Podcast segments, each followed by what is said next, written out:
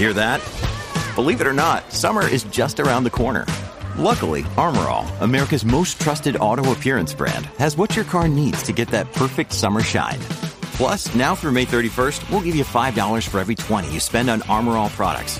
That means car wash pods, protectant, tire shine, you name it. Find out how to get your $5 rebate at armorall.com. Armorall, less work, more clean. Terms apply. When you need mealtime inspiration, it's worth shopping Kroger, where you'll find over 30,000 mouth-watering choices that excite your inner foodie. And no matter what tasty choice you make, you'll enjoy our everyday low prices, plus extra ways to save, like digital coupons worth over $600 each week. You can also save up to $1 off per gallon at the pump with fuel points. More savings and more inspiring flavors make shopping Kroger worth it every time. Kroger, fresh for everyone. Fuel restrictions apply.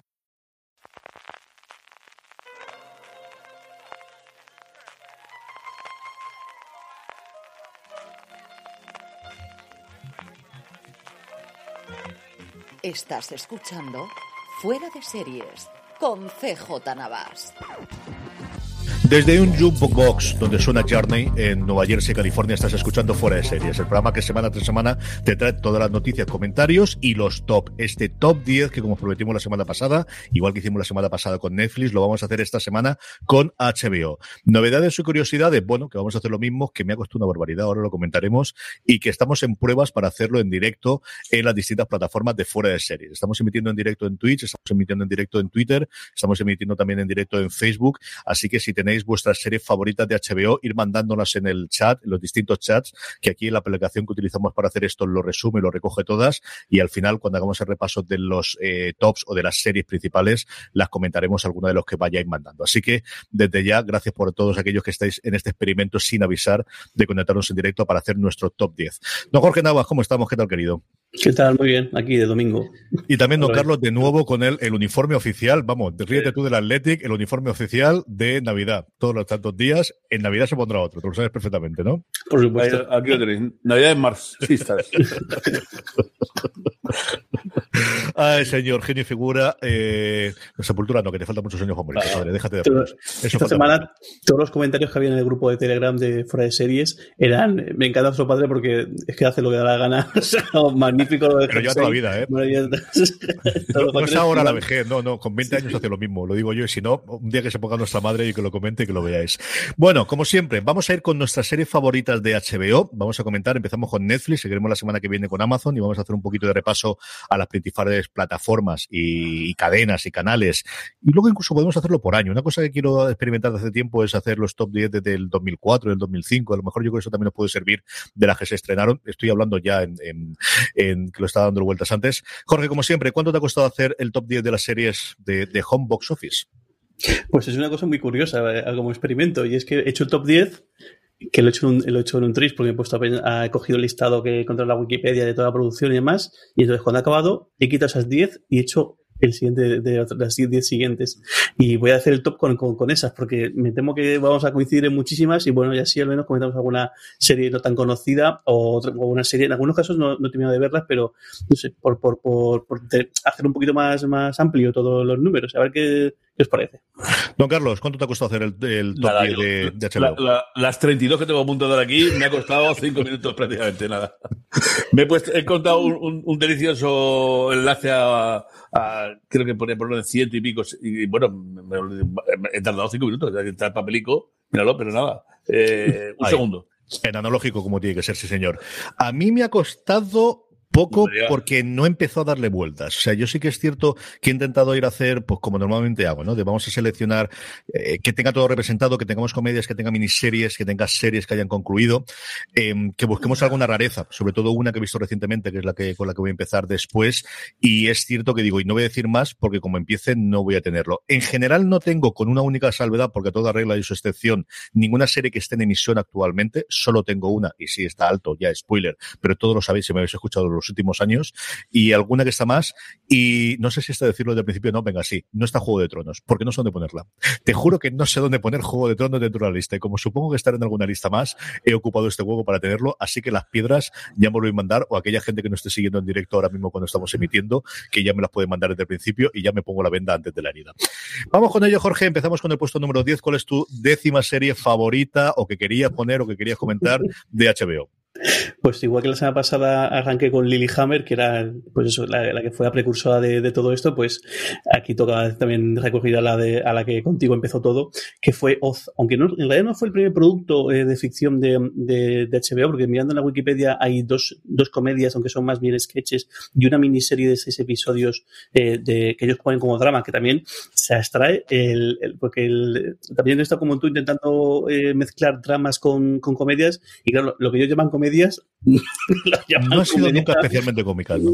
Porque no, hay algunas que, que, que, sí que puedes enclavar en comedia, pero muchas de ellas mm, no sé yo si son comedias de, del todo. Pero bueno, creo que, que, es, de, es de rigor o es, eh, creo que está bien que Oz esté en este estado con fue esta serie, la serie de 56 episodios con la vida dentro de, de, una cárcel que bueno que fue un poco la que yo creo que HBO aprendió a que podían hacer una ficción larga y funcionar y sobre todo usar un, un tono que hasta ese momento yo creo que era eh, bastante inédito en, en, la, en, la, manera de contar y en la manera de enseñar y en el uso de tacos y en el vamos, sacando todo el esplendor de lo que el, cable entonces permitía, que, que, ya hemos perdido un poco la, esa visión, pero antes había una diferencia en la hora de, temas y sobre todo de vocabulario entre el cable y las, y las network enormes para allá con el, con el con el streaming de lo un poco igual. Pero bueno, creo que Oz fue la que empezó todo aquello y de la que muchas series después de HBO eh, mamaron de, manera directa y creo que es justicia que estuviera aquí.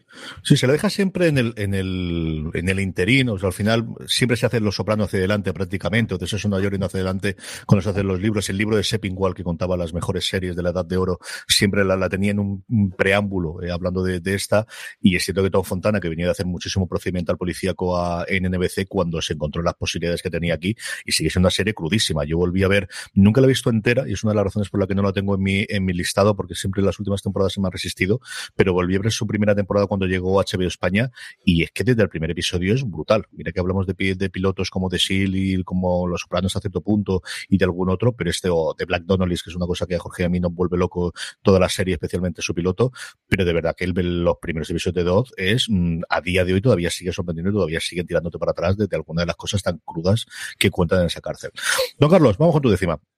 Bueno, eh, yo tenía apuntado a Oz, desde luego. Eh, no, no, pero no, como decimos, además, una, serie que me costó muchísimo acabar de ver, ¿eh? porque aquí el Canal Plus la, la emitió, pero la abandonó de manera miserable y rastrera en la tercera temporada, creo que fue. Y luego, hasta que no la encontré por ahí perdidilla y tal, yo creo que fue cuando vino HBO, cuando salió, no, no, no logré ver las últimas temporadas. A mí me pareció un pedazo de serie enorme. Pero bueno, por cierto, eh, hablando de Lily Hammer, ayer eh, conseguí que mamá viera hasta dos capítulos seguidos subtitulados y tal, ¿no? De la gambesada enorme que es la serie esa.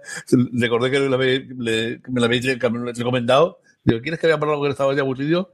Y yo pensaba que estaba la primera temporada, entonces que tenía el manillo que estaba eh, en, en, castellano, pero no, está, está, todas con, con, subtítulos, ¿no? Es que aquí cuando la trajeron, supongo que todavía no estaba Netflix, la vendría Movistar Plus, y a finales de estas series que Netflix todavía no tenía la, producción, sino que la compraba estudios externos, entonces Dios sabe lo que ocurría con ese doblaje. Bueno, de todas formas fue delicioso ver las dos. Bueno, mi, mi, mi, mi primera serie, tiene que ser la que, si no fue, no, no es la primera que, que, vi, que yo seguí, pero sí la primera que planificamos en familia para ver.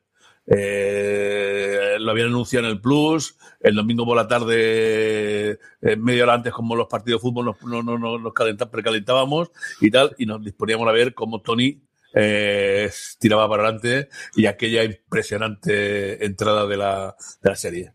Los Soprano tiene que ser la, primera serie que diga de HBO porque marcó, no voy a hacerme ahora extensivo el largote, ¿no?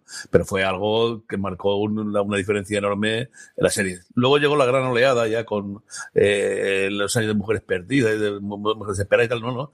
Pero si eh, eh, pudiste empezar a comentar algo con, con, la gente de la calle, con los compañeros, si pudiste leer algo, aparte para los frikis de ciencia ficción, que hablábamos de viaje al fondo del mar, o hablábamos del túnel del tiempo, o hablábamos de, de Star Trek o de alguna cosa de tipo, eh, fue Los Sopranos.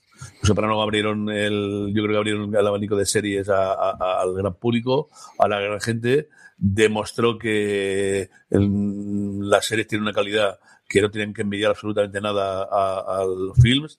Y luego, que voy a comentar como serie? A mí me parece una serie e, e, espectacular, ¿no? Es decir, desde, que en algún momento eh, necesitas ser amigo de Tony hasta que descubres que es una bestia parda, ¿no? Y cómo ves que nadie, poca gente, poca gente ahí que sea bien, eh, que, que sea que, que, que, pueda mantener su amistad.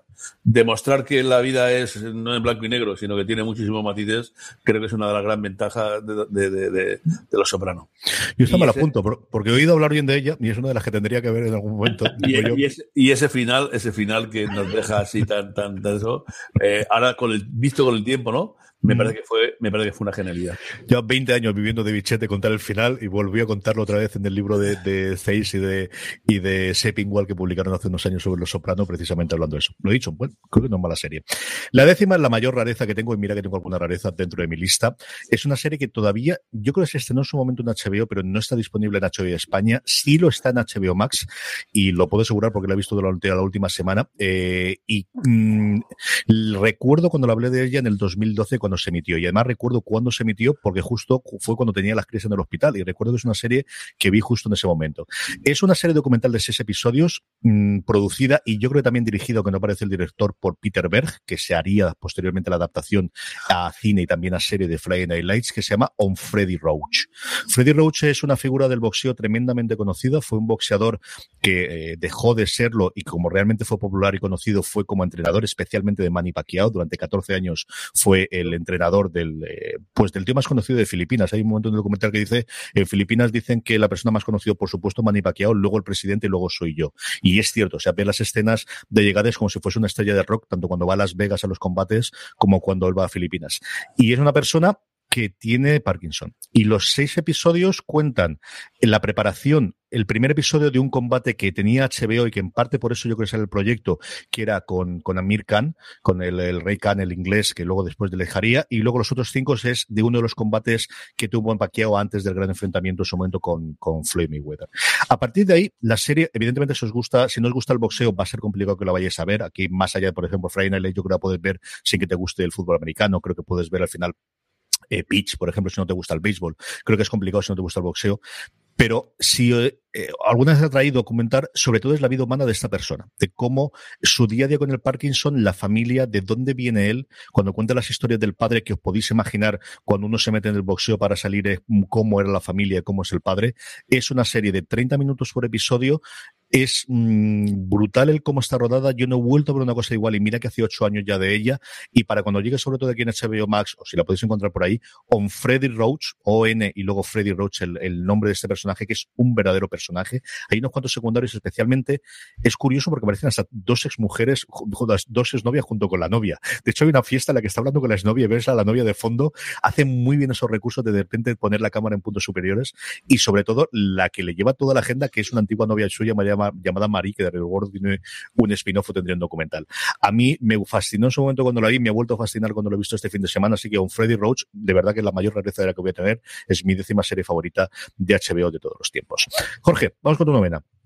Pues mi novena es Girls, que es una serie que desde el primer momento sufrió muchísimas eh, críticas eh, y de hecho por momentos, por momentos se hace muy difícil de ver y bastante incómoda, pero precisamente por esto que decía a, don Carlos, porque a mí lo que me, lo que fascinaba de esta serie es que contaba una serie de cosas y una serie de, de vidas y de vivencias que yo en la vida podía haber imaginado que, existieran, o, gente que tenía una serie de inquietudes y una serie de, de, de maneras de afrontar la vida y, decisiones, de tomar decisiones y demás, que yo en la vida podía haber imaginado que existían. Entonces, pues al final como, como, como ese experimento o como una manera de, descubrir un mundo que yo desconocía por, por completo, creo que, que, esa serie, aunque no lo he visto igual, no he visto completo, eh, sí que vi las dos primeras temporadas y luego capítulos sueltos. por eso, pero, creo que es una serie que no es para todo el mundo, por supuesto. Creo que además cuando salió era un poco como la estela de, esto es el sexo Nueva York, mm. pero de, con una generación, una, generación después. Una generación después. Y luego sí que es verdad que, y creo que, y también por, en parte por eso lo he puesto, creo que refleja un poco el, la actitud de, de HBO a la hora de crear series. Y es, es decir, hay, alguien ha hecho una buena idea una persona que en ese momento, fíjate ahora Elena Dunham lo que es, pero en ese momento no era ni mucho menos tan, tan conocida, tampoco David Chase era, o sea, era conocido, pero no era lo que era David Chase. Y cómo es, eh, curioso cómo apuestan por esta gente, eh, apuestan por un creador o por una, una creadora y dicen, oye, para adelante. Y encima con el, con, con un elenco tampoco está, fíjate, al final luego en en, el caso de Gels, pues fíjate Dan Driver, donde, donde ha terminado siendo ahora mismo pues, un, toda una estrella de, de, de, Hollywood. Y sin embargo, y es una cosa también que recuerda a Los Sopranos e incluso a, The Wire, es cómo es posible que, o sea, cómo apuestan por un creador con un elenco de gente no muy conocida y fíjate lo que consiguen después. y creo que ese, ese atrevimiento es algo que, vamos, lo hable, vamos. Sí, pero además es que hay mm, casos en los que han tenido un, creador más consagrado o escenas más consagradas y no siempre las ha funcionado bien. Big Little, por ejemplo, sí les ha funcionado bastante bien, pero recuerdo Vinyl, que venía con a ser la nueva gran serie de HBO y que la nueva gran serie de HBO y que se estrelló absolutamente con todos los nombres que tenía previamente. Don Carlos, vamos con tu novena.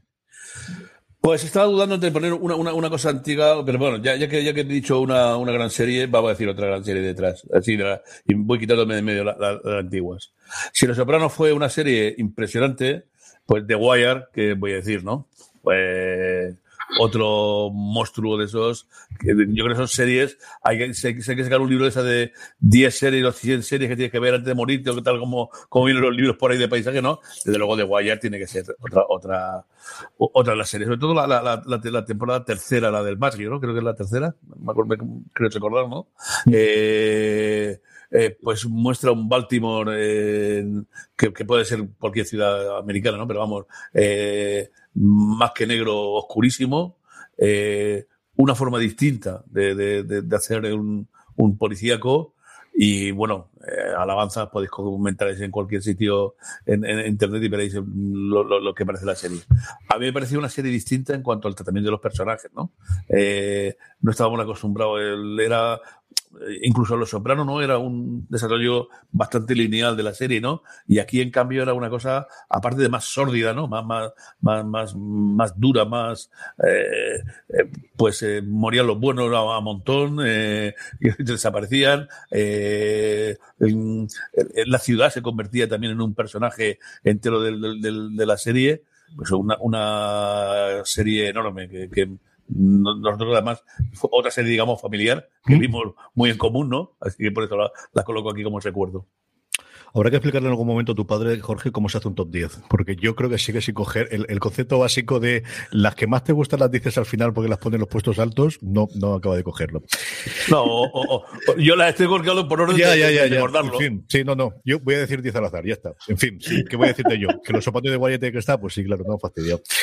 Vamos a jugar tus problemas, déjalos para disfrutar. Ven a Fraggle Rock. Y sí, es que amigos y amigas, Fraggle Rock fue una serie de HBO en Estados Unidos. A día de hoy los derechos, porque esta es de la iniciales, igual que tenía Sigue Soñando, cosas similares antes de que llegase Los Soprano, eran producciones externas de los que ellos compraban la, posibilidad de emisión, como hacían tradicionalmente las cadenas americanas, y de hecho los derechos ahora los tiene eh, Apple TV Plus, que tiene la serie antigua y que ha hecho estas cosas en cuarentena que hicieron para intentar ayudar a los niños. Pero Fraggle Rock, aunque sea solamente por la nostalgia, y aquí es pura nostalgia, yo he vuelto a ver algunos de los episodios en inglés y sigue siendo una delicia, pero yo es de las de la infancia esta, junto con Doctor Snuggles, yo creo que es, y evidentemente no se estrenaron similarmente o en las mismas fechas, pero son las dos que más recuerdo con más cariño y es imposible oír las sintonías en inglés o en español y no arrancar una sonrisa. Eso es automático. Eso, sí, me acordar, es que fue esta semana pasada. No sé por qué, viendo el, el instituto, viendo el Cora, salieron cosas de, de, hablar de la serie, de, de, de, de que lo que habían querido tal, y, y habían dicho, no me acuerdo cuál lo habían comentado, creo que había comentado Patrick Sesam, ¿no? Uh -huh. eh, tú, eh, arriba, abajo, tal. Y yo empecé con, con, con tal la, la, la, la, melodía y dije, hombre, yo disfrutaba mucho viendo, además, viendo con mis hijos, le, y entonces los tres o cuatro, Todo el mundo. cuatro,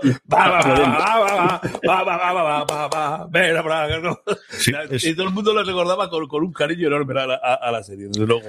Así que Fragger Rock es la novena serie de mi top 10 de HBO. Jorge, vamos con tu octava. Pues octava es otra serie que, el, que también otra, otra, otra, otra cosa bastante tradicional en HBO es, son grandes series con una crítica enorme, pero que luego los, la audiencia no daba los números que daba y al final acababa guillotinada. guillotinada. Y es una serie con la que yo aprendí un montón porque también cuenta eh, un mundo que para mí en ese momento era totalmente desconocido. Looking es una serie que duró dos temporadas, en, de 2016-2017, si no me equivoco, em, y es la historia de la comunidad gay en, en, San Francisco, con tres personajes de tres edades distintas y de tres ámbitos muy distintos, en el cual Encima te enseñaba todo el abanico de lo que era la comunidad eh, LGTB de San Francisco y encima cómo cada uno le afecta o cómo cada uno, eh, pues eso, cada uno ha salido del armario en un momento dado u otro, cada uno lo afronta de una manera u otra y cada uno ha tenido que enfrentarse al, sobre todo en el caso del personaje más mayor, si no recuerdo mal, a que varios de sus amigos pues fallecieron por el, por el SIDA. Y, mm, es, y es una serie que me, que me, encantaba ver por eso, porque aprendí un montón, veía un montón de cosas que claro que yo al final por mi, por mi entorno desconocía por completo y es una pena que, porque yo el, creo que es una serie que podía haber aguantado un poquito más, pero eso, las cifras de, de gente que, que, la veía eran muy, eran muy bajas, ya que entonces pues HBO no era como el streaming que podías ponerlo ahí, sino que había que estar ahí, había que pagar suscriptores y había que cumplir con, la, con los números que hacía cada semana y aguantó dos temporadas. Un elenco espectacular. Yo recuerdo ver la mitad de la primera temporada aproximadamente, a mí me gustó mucho, y lo que decías, ¿no? Igual que por lo que hace la televisión, de abrirte mundos que desconocías, como ocurrió en su momento con The Wire.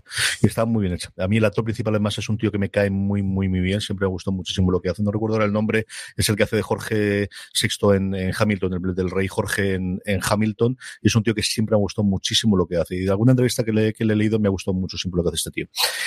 No, Carlos, tu octava. Venga, eh, como me chiñes, voy a coger ahora una, una, Yo no te riño, te digo que no sabes hacer lo que haces, pero como el público te gusta, tú te debes a tu público y pasa lo que pasa. Bueno, claro, pues. Luego, una... Jorge te dice que en el grupo de Telegram de Fuera de Series, por cierto, eh, telegram.me barra Fuera de Series, todo el mundo dice dejarle que haga lo que quiera y tú te vienes arriba y pasa lo que pasa. Te vuelve a poner el jersey rojo, hacer la lista como quieres, ya está. No, pues una, una, una, cosa, una cosa clara 13 años así. Que, que, que, además vino a, a, me llama la, lo voy a, voy a poner aquí en este sitio porque vino acompañado de una campaña de, de, de, de publicidad enorme. Te decía además, mira el capítulo y atrévete y haz como ellos, y si haces como ellos, te, traeremos a, a, Fox, era que entonces quien, quien, quien, la hizo aquí, y haremos algo similar. Flight of the Concords. Uh -huh. ¿eh?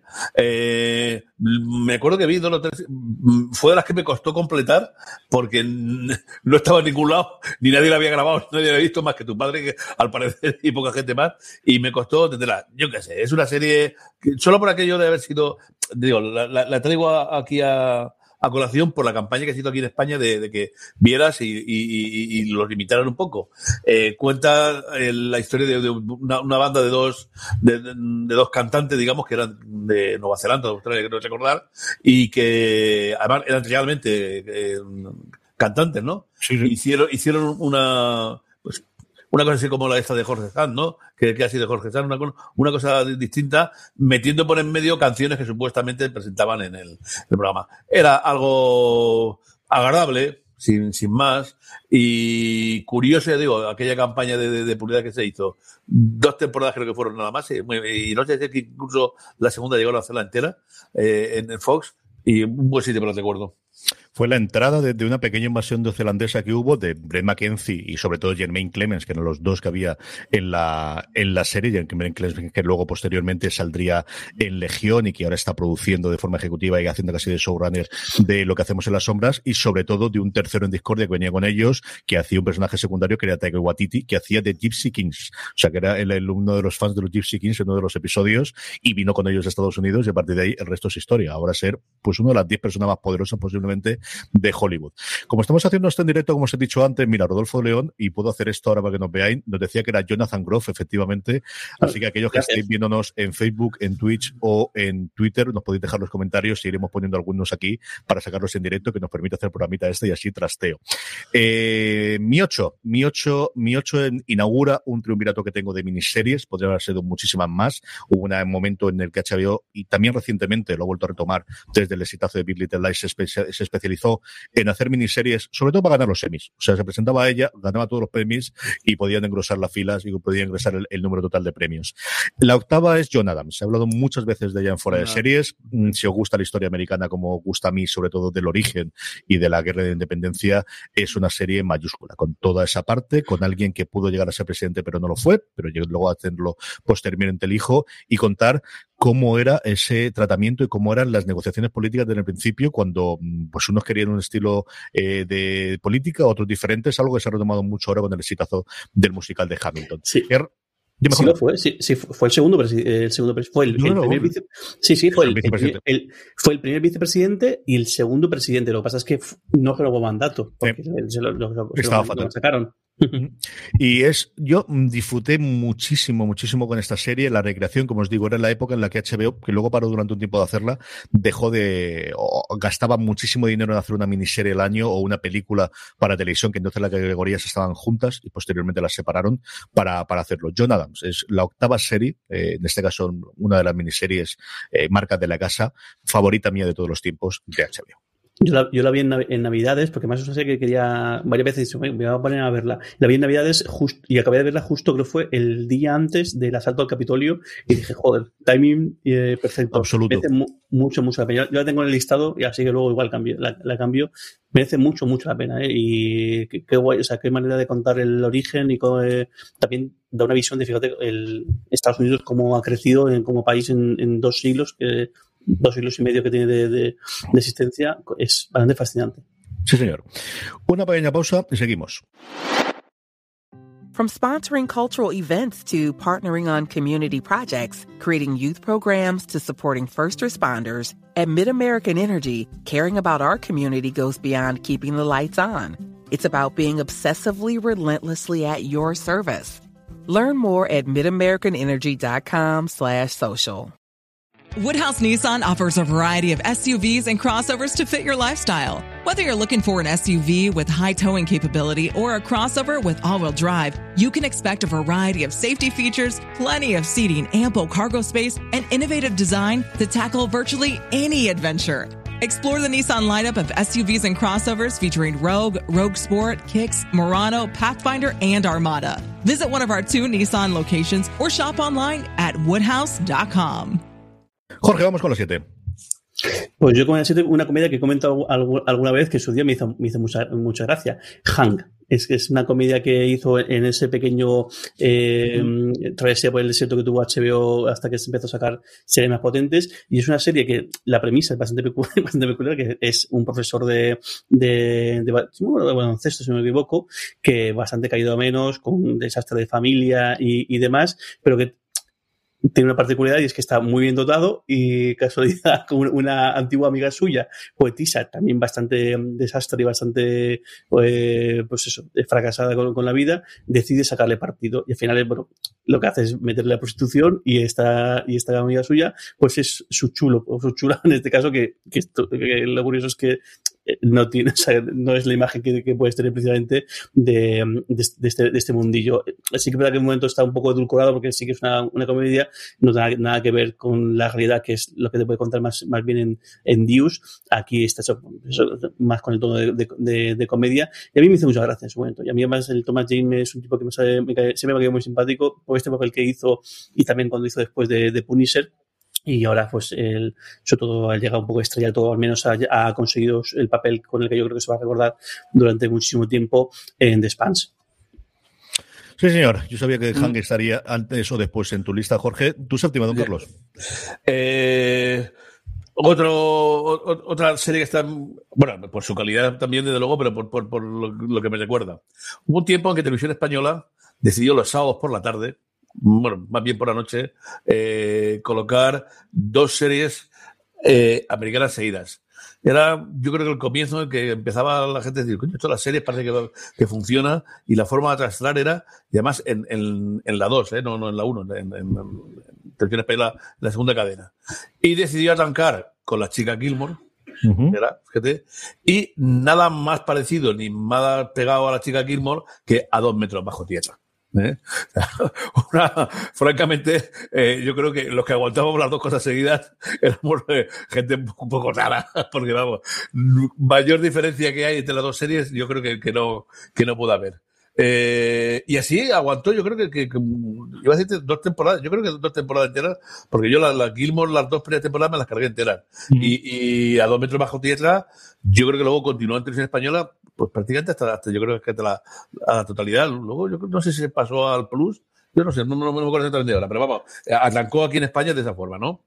Pues qué decirlo de esa serie. Una serie, desde luego, con una idea, mmm, eh, eh, no sé, que no ha vuelto, no ha vuelto a verse, ¿no? Es decir, que, que la, la, serie eh, transcurre en una funeraria, con una familia un tanto, digamos, la típica, ¿no? Con eh, un, dos hermanos, uno de ellos gay, eh, novio de un policía enorme, eh, que parece la roca, y el otro en permanente estado de, de, eh, bajada, subida, droga, vuelta, tal, con una hermana de UPA, y, y, sin embargo era atrayente, es decir, era eh, siempre además comenzaba de una forma eh, trágica, porque era la, la, la, pobre, pobre o la pobre muerta que había esa semana, que normalmente no tenía luego relación para nada con, con, el, con el desarrollo de, de, la, de, la, de, la, trama, pero sí que aparecía ese momento desgraciado el que había pasado, y, y, y una rareza eh, enorme que, que hay que dejar ahí. Habrá quien no le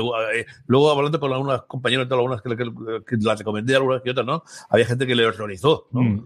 Le, le, no, no, le gustaba nada, nada, ni el tema, ni el desarrollo de la serie, ni nada de nada. Pero bueno, a mí me tocó el corazoncillo y le digo, y esa pareja que hacía, eh, eh, hacía un cóctel con la Gilmore que era algo inenarrable. Lo primero era una serie, desde luego, de Alan Ball para, para HBO, antes de que llegase la que durante mucho tiempo les pagó la factura, que fue True Blood, y uno de los finales que yo creo más consenso favorable tienen. Yo no he oído a nadie que haya visto la serie hasta el final que no le haya gustado el final. ¿eh? Mira que, que en eso tenemos disparidad de criterio con prácticamente todas las series grandes, y esta lo fue, y esta lo fue desde luego en su momento. Quizás luego, como el, el, sobre todo en la parte de la crítica, de Wire se ha arrasado con absolutamente todo, se recuerda menos igual junto con Oz. Y quizás también en España, lo que decía Don Carlos, del final cambiar de cadena donde se emitieron las últimas temporadas con respecto a las primeras, pero desde luego que fue eh, una de las series que, cimentaron lo que fue la HBO desde el principio de los, de los 2000. Mi 7 es otra miniserie, es mucho más reciente y es una miniserie que a mí me sorprendió la cantidad de gente a mi alrededor, de los civiles, como diría Jorge, de gente normal y de la calle que estaba haciendo. De hecho, yo recuerdo esta comentarlo todos mis compañeros, teníamos una comida del departamento desde el final de curso y era justo cuando se estaban emitiendo los cinco episodios de Chernóbil.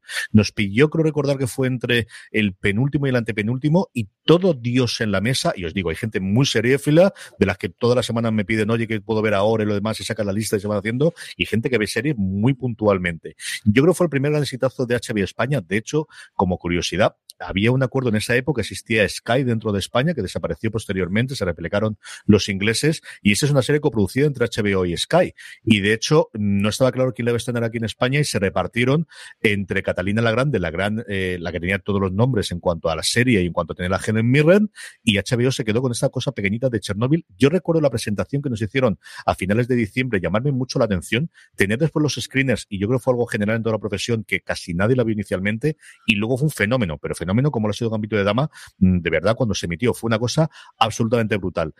Craig Massan, que venía de hacer comedias como en la segunda y la tercera parte de Resacón en Las Vegas, se ha convertido en alguien que podía hacer lo que quisiera y lo que ha decidido hacer es la adaptación de The Last of Us, que ya sabemos ahora la, la gente que tenemos delante y a ver cuándo empieza a rodar. Y Chernobyl eh, a mí me pareció sencillamente apabullante. Es posiblemente de las mejores miniseries de los últimos tiempos, tanto como para estar en el puesto número 7 de mis series favoritas de HBO de todos los tiempos. Jorge, vamos con tu sex. Pues mis, eh, en mi 6 es una serie que en principio era una serie de puro divertimento y de hecho por eso llegué a ella y por eso dije, venga, me quedo con esta serie para no darle mucho al coco y, y pasar un buen rato y, y ver cómo desfasan todos. Y luego, al final de las dos, es una serie que sí que tenía mucho más miga y es Bowlers. Esta serie de con Dwayne Johnson, con la roca, justo como comentaba ahora. el, el, como pues, un antiguo jugador de fútbol americano que reconvertido en una especie de medio, no es, una, porque es una, no es un agente, sino que es una especie de asesor de jugadores y bueno, en, en definitiva, que le sac, sacarle de marrones más que, más que otra cosa, pasadísima de vueltas en todo momento, o sea, todo tipo de lujo, de fases, eh, locura, locuras, pero luego sí ahora que tiene su parte graciosa, el, el hecho de cómo cogen a un a un jugador que es una estrella que acaba de está empezando a, a, a, destacar, y que lo que está haciendo es pugnar por su primer gran contrato. Luego uno que está en el ocaso, que fíjate, luego el actor, que es John David eh, Washington, eh, fíjate ahora también otro que pega un salto en el estrellato enorme. Y luego pues una serie de, personajes hay que por el medio de todo ese eh, mundillo que también tiene su, su, interés. Y luego creo además que las últimas temporadas, con el rollo de que él decide entrar ahí a ver si, y, y te cuentan cómo es el mundillo por dentro de, de los dueños de los, equipos y cómo se juega ahí realmente ese tipo de cosas y cómo se negocia y, que, la de cantidad de dinero que se mueve, creo que es bastante interesante. Aunque es verdad que buena parte del, del, tiempo es como un videoclip de, algún hip hop, de un cantante de rap estadounidense, de luego, porque coches, mujeres, champán, locura de todo tipo, pero quitando eso, aunque bueno, al final también eso es parte de entendimiento, creo que tiene su, su puntillo y que merece la pena. Un par de comentarios que nos hacen a lo que ha dicho don Carlos antes. Por un lado, Rodolfo Leondo dice que justo está viendo las dos ahora, tanto Gilmo como a dos metros bajo tierra, y que a dos, a dos metros bajo tierra es su serie favorita de todos los tiempos, y que está viendo la chica Gilmore ahora por primera vez. Y luego Alba Martínez Leche nos dice que es que en televisión española tenían que equilibrar el Jing y el Yang poniéndolo Gilmore con a dos metros bajo tierra pues para poder hacerlo. Don Carlos, vamos con tu sexta. Eh, bueno, pero otra curiosidad, me estoy dejando grandes series, pero luego las diré de, tres en tres, así que no, tengo problema ninguno. Eh, una tontería que, no sé, pero a mí, sin embargo, sí que me llamó, me, llamó la atención y, me gustaba, eh, el séquito. Mm, duró seis temporadas sobre un, una estrella de rock que, que, perdón, una estrella de televisión que, y todos sus acompañantes, que, hombre, pues ahora que conocen esas cosas del deporte, pues imagina los que te acompañan a Neymar y a toda esta gente, decir, 63 tíos viviendo a costa de él y tal, ¿no? Y aquí eran menos, porque eran 5 o 6 nada más los, los vividores con él, pero todo ese ambiente que, que rodea, un poco también edulcorado, eh, aunque en alguna temporada también él le ve las orejas al lobo y ve cómo, cómo, puede, cómo puede caer, era una, una, una serie así un poquillo distinta. No era, no era una alabanza completa, ni era tampoco seguir, eh, eh, digamos, un, un, una cosa elogiosa. Había sobre todo el, el, a mí el representante, no sé el nombre de él, pero era, es un actor que me, que me, que me encanta. Eh, que lo, hacía, luego lo he visto en montones de series, ¿no? Jeremy Piven, que hacía Gold. Eh, eso es, él era, era, me parecía sensacional. Era una cosa, una, un entretenimiento así de 20 minutos distinto. Yo recuerdo esta serie eh, que funcionó muy bien sus primeras temporadas. Luego se hizo un poquito parodia de sí mismo y luego entraron en la parodia de sí mismo. Yo creo que se rieron mucho de lo que hacían. Arigol, como decía Don Carlos. Yo creo que fue la época en la que teníamos esa parte de anteriores junto con House y junto con otros personajes también de, de HBO, evidentemente de en Soprano y cosas similares. O llegaría luego Walter White y esta Arigol era de esos personajes que odiabas si fuese, pero quería ser como él. O que tenías esa parte de, de tener esa chulería que tenía desde luego Jeremy Piven, que luego tuvo sus problemitas y desapareció un poquito, pero que en ese momento era el más conocido, el que ganó todos los semis como secundarios, y desde luego que fue una cosa que funcionó muy, muy bien en su momento a esa HBO de entonces el séquito o Entourage, que al final era el, título original. Entourage, sí. Mi tercera miniserie seguida, la que ocupa el puesto número 6, es posiblemente la serie favorita de mi mujer de todas las que ha hecho HBO. Dentro de nada, si no pasa nada, tendremos el cierre de la trilogía y es Hermanos de Sangre o Band of Brothers en su versión original. La historia es muy conocida. Después de hacer Salvar el Soldado Ryan, tanto Tom Hanks como Steven Spielberg creen que quieren hacer alguna cosa más de todo lo que han investigado y no les ha permitido hacer pues una película dentro de la duración desde Spielberg, pero al final una película y quiere contar más y quieren contar más de la Segunda Guerra Mundial. Y logran convencer a HBO para hacer una miniserie sencillamente apabullante, que cuenta desde el entrenamiento inicial de eh, los militares americanos al desembarco que tienen en, eh, en las costas francesas en el día de y posteriormente la entrada que tienen ellos dentro de Alemania y la posición con entrevistas a personas que realmente eh, fueron miembros de esa compañía E, de, compañía Easy que, teníamos, unas interpretaciones de un montón de actores que luego hemos visto en un montón de sitios. Es lo primero que yo lo vi a Swimmer después de hacer eh, Friends. Eh, tenemos a un montón de gente conocida haciendo personajes en ella y es sencillamente fascinante. Tuvo una continuación con The Pacific que yo creo que con pasado el tiempo y que ya no tiene esa pesada losa se deja mucho mejor y tiene algún episodio sencillamente maravilloso como el antepenúltimo también y a ver qué ocurre con este Maestros del Aire o Jefes del Aire o Masters of the Sky, que iba a hacer HBO, pero que al final lo ha comprado Apple y alrededor de, las batallas de Inglaterra y de la batalla aérea que ocurrió en Europa en, la Segunda Guerra Mundial, que no tenemos fecha, ni siquiera tenemos escena. Yo ahora que he puesto hace no demasiado tiempo un vídeo eh, Apple TV Plus en, presentando todas sus series para el 2021, no se sabe nada. Se sabe que está vendida poco más. Mientras tanto, si no lo habéis visto, es posiblemente la miniserie que, de HBO que más veces he visto yo. Prácticamente todos los años la vemos Loren y yo de nuevo. Eh, Hermanos de Sangre Band of Brothers es la sexta serie que tengo en mi top 10 de series de HBO. Jorge, vamos con tu 5, ya estamos a la mitad. Pues mi 5 es una serie de antología y una serie de antología que en su momento eh, igual eh, ocupó toda la, conversación la vida por haber y luego pues sus siguientes temporadas pues igual pues, como la primera brilló tanto pues las, las siguientes pues fueron mucho mucho peor. True Detective que yo creo que cuando mencionabas tú hace un mm. momento lo de Chernobyl, creo que True Detective también consiguió durante las semanas que se emitió esa primera temporada que todo el mundo está hablando de, esta serie. Yo creo que es una, ya una serie en la cual creo que reivindicó a Woody Harrelson como un grandísimo actor, que, es una, que en algunos casos estaba más enclavado en la comedia o en papeles secundarios y aquí se reivindica como actor. Creo que para Matthew McConaughey fue el clack, no sé, yo más es ese, ese año, porque justo también, creo que fue el año que hizo también Texas Club Valle, si me equivoco, y como el, aunque es un poco topicazo, pero como el salto de el guaperas de turno de, de, Hollywood, que pues ha sido, digamos, fue Brad Pitt, a hablar de DiCaprio, y McConaughey era en ese momento el guaperas de Hollywood, cómo se reivindicaba como un actor eh, fascinante. Es una primera temporada que encima para la gente que, que nos gustan eh, todo lo relacionado con los mitos de, de Lovecraft, nos estuvo ahí diciendo, con, con, las señas al rey de amarillo y algunas cosas un poco de los mitos de Lovecraft, aunque luego pues se diluyó un poco y no fue para, para tanto.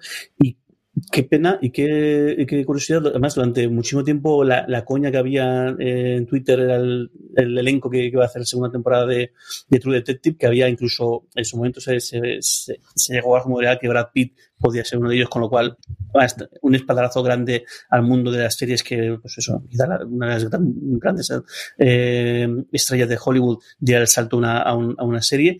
Y luego al final, pues un producto que yo no sé si, si, igual viéndolo de nuevo cambiado de opinión, pero que quizá era, tanta, era tan grande el listón, era tanta la expectativa, era como el típico segundo disco de, de, un, de un, grupo que ha, ha reventado la, la, las ventas. Se quedó ahí y luego una tercera temporada que, que, que igual, que bien, que, que correcta y demás, pero qué pena que no. Que, que una serie, es que la primera temporada es que hasta, hasta la entradilla, hasta la, la, la escena de, de, arranque de la, de, la, de la serie, te dejaba atrapado.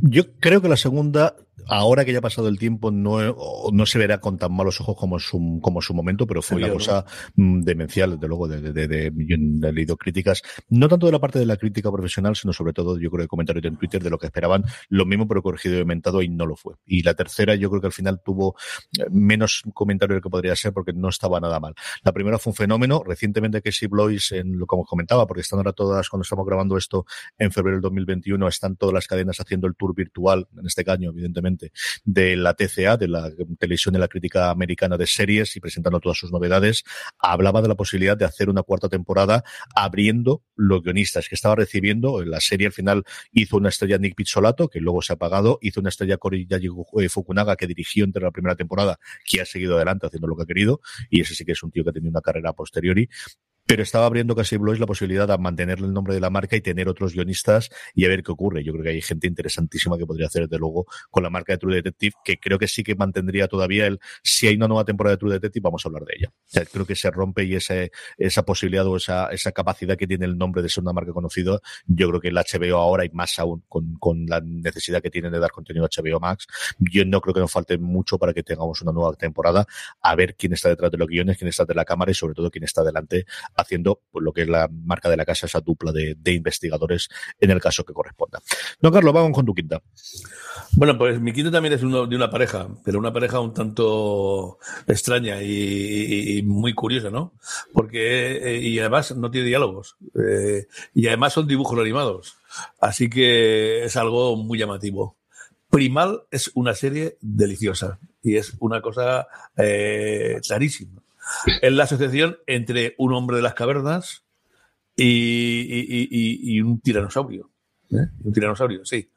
Bueno, eh, no creo decir un gran spoiler, pero vamos a decir, eh, ante una desgracia que tienen los dos en los primeros momentos de la, de la, de, la serie, pues se ven obligados en un principio y luego lo, lo hacen de mutuo acuerdo, pues a colaborar en distintos eh, sitios donde aparecen.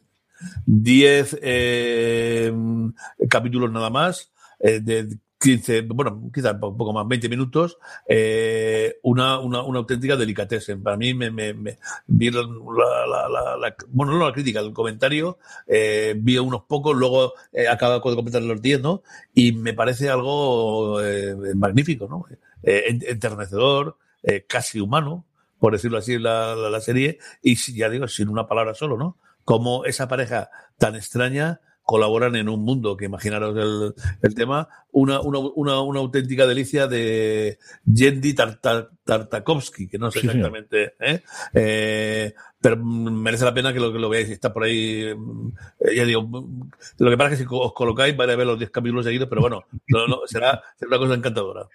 Esta Tarkovsky es una de las personas más importantes, influyentes en los últimos tiempos en, en series animadas, como cosas como Samurai Jack, como Star Wars, eh, como Clone Wars y luego Hotel Transilvania, es el director de las dos películas de Hotel Transilvania que fascina a mis hijas y Primal es una serie espectacular. Hay un artículo de Antonio Rivera que, como sabéis, todos los lunes su columna la dedica a hablar de series de animación, que él es un absoluto enamorado de esta serie, de estas rarezas que hay, hay más rarezas. Hay otra que se llamaba Animales, creo recordar, o que era sobre todo con animales también que duró dos temporadas en HBO y tienen esa querencia a hacer de vez en cuando, igual que hacen experimentos con, con la ficción en imagen real, también eh, experimentos con, con animación, estas quizás de las que mejor les ha funcionado, desde luego a nivel de escriba, a nivel de, de crítica.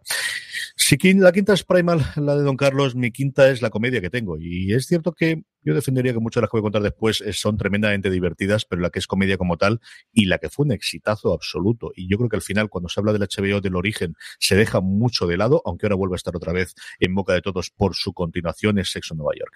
Y es que cuando Sexo en Nueva York fue buena, fue muy buena. De verdad que es maravillosa. Yo recuerdo una tarde en DVD, todavía no existía la plataforma de streaming, en casa de Rodolfo Coloma, de ver Eduardo Ortega, Rodolfo y yo cascarnos como 14 episodios uno detrás de otros en el DVD de Sexo en Nueva York, porque yo le había visto, yo no lo había visto, y cuando yo era joven y prometía, no tenía las niñas y todavía tenía tardes para hacerlo, nos cargamos de verdad como seis horas o siete horas seguidas viendo episodios de Sexo en Nueva York.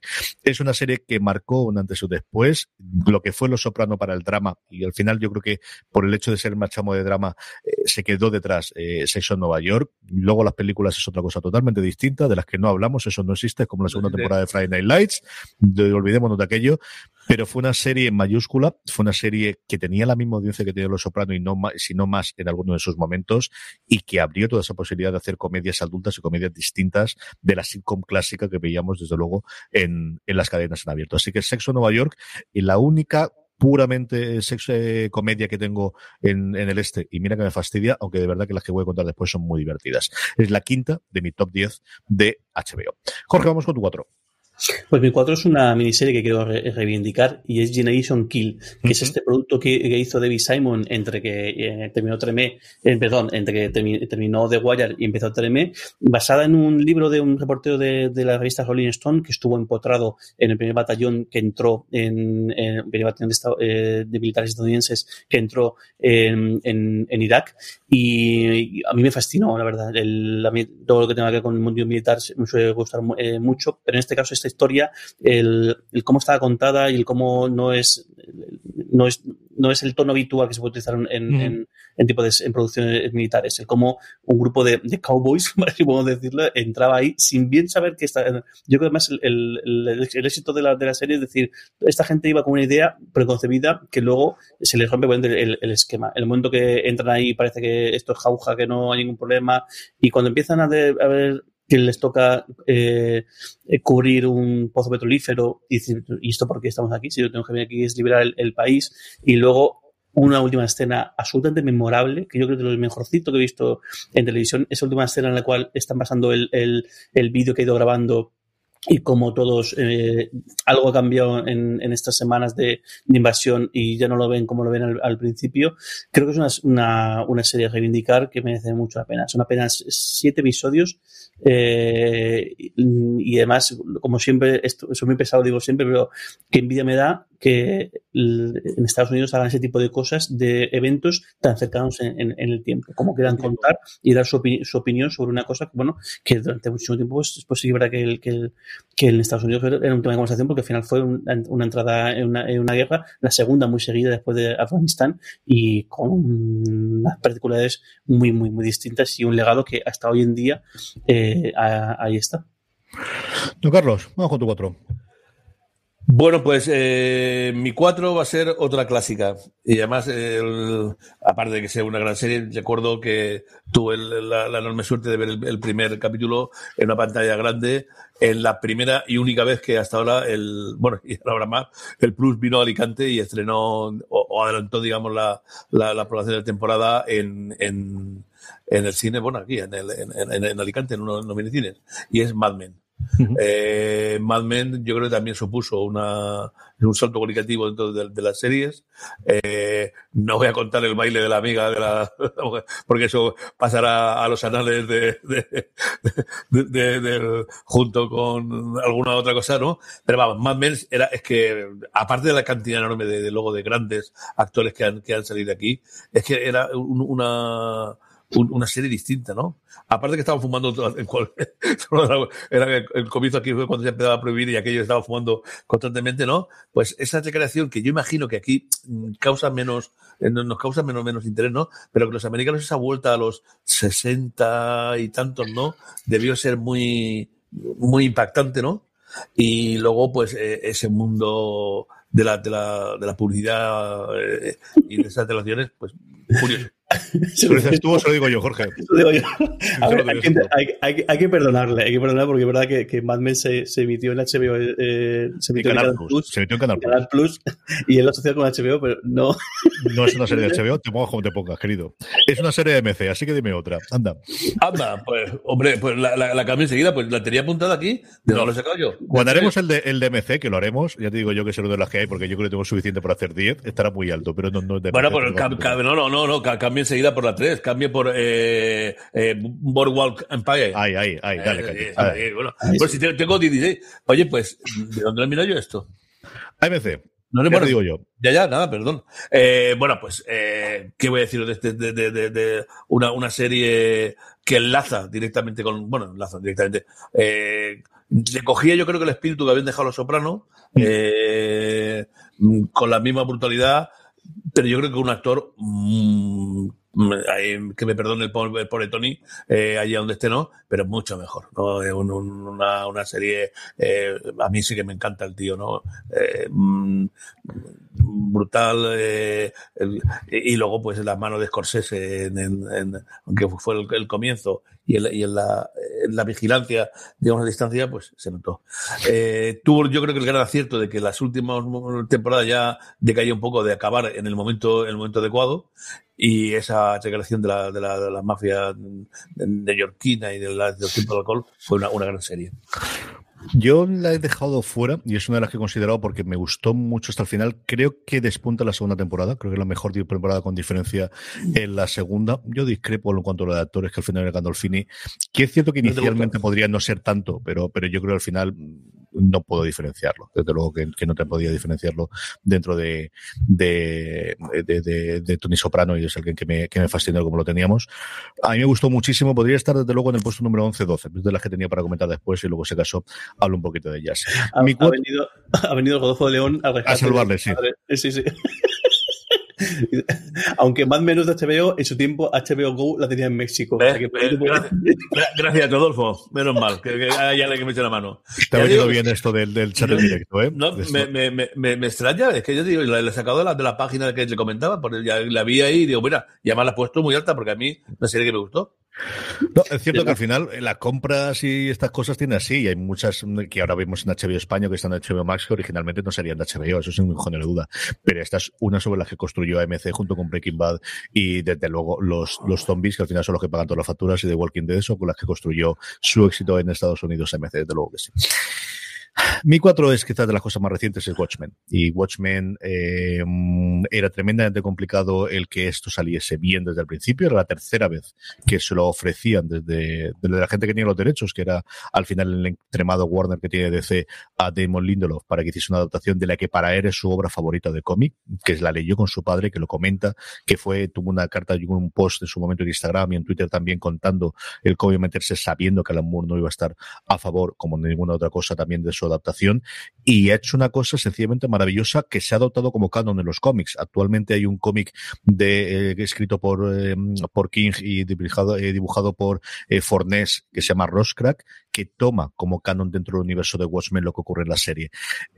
no sé ahora, viendo las innovas semana a semana junto con el jueguecito que teníamos y de, de, las teorías y todo demás, como suele ser marca de la casa, igual que ocurre con Perdidos, como sería, pero a mí me fascinó, me gustó muchísimo, disfruté muchísimo con el, con el año arrasó con todos los premios. También se estrenó un año con todos los movimientos que viene a Estados Unidos, que le vino eh, muy bien a la, hora de darse a conocer la serie. Y yo disfruté muchísimo con ella y con eh, todos los personajes que teníamos, tanto los clásicos del cómic como los nuevos que incorporaban. Así que Watchmen es la última miniserie de las que me quedaban. Es la cuarta serie favorita mía de todos los tiempos de HBO.